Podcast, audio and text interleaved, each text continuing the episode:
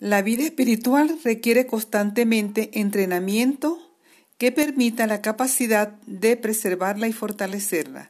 Hoy nos enfocaremos en la fe. La fe es considerada uno de los pilares fundamentales para obtener ese crecimiento.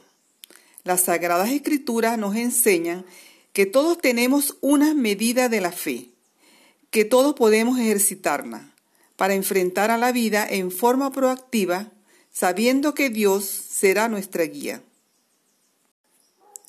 La fe es considerada como uno de los pilares fundamentales para obtener ese crecimiento.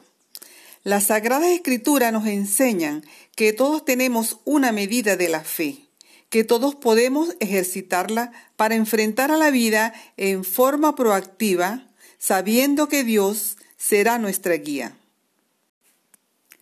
La fe es la certeza de lo que se espera y la convicción de lo que no se ve.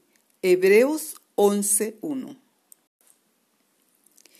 Si enfocamos nuestra atención en Dios, el fundador y perfeccionador de la fe, nuestra vida espiritual crecerá considerablemente.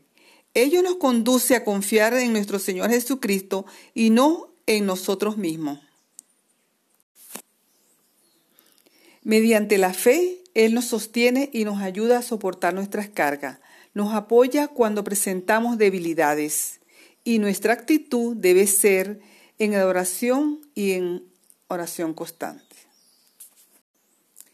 Mediante la fe, Él nos sostiene y nos ayuda a soportar nuestras cargas, nos apoya cuando presentamos debilidades y nuestra actitud debe ser en adoración y en oración constante.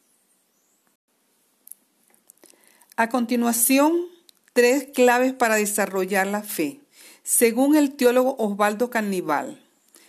Primeramente, la fe es caminar con convicción y certeza.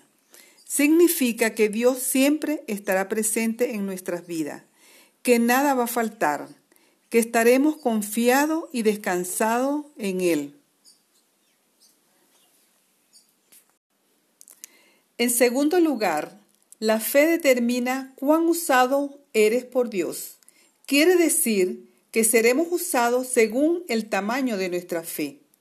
La pregunta es, ¿cuánta fe tenemos para que el Señor haga su obra a través de nosotros? Y finalmente, la fe te llevará a vivir sin límite. Esto evidencia que todos los problemas tienen solución para los que creen en el Señor Jesucristo. Él es capaz de hacer las cosas de manera más abundante de la que pedimos. Por lo tanto, no pongamos frenos a la fe, perseverar y esperar en Dios su respuesta.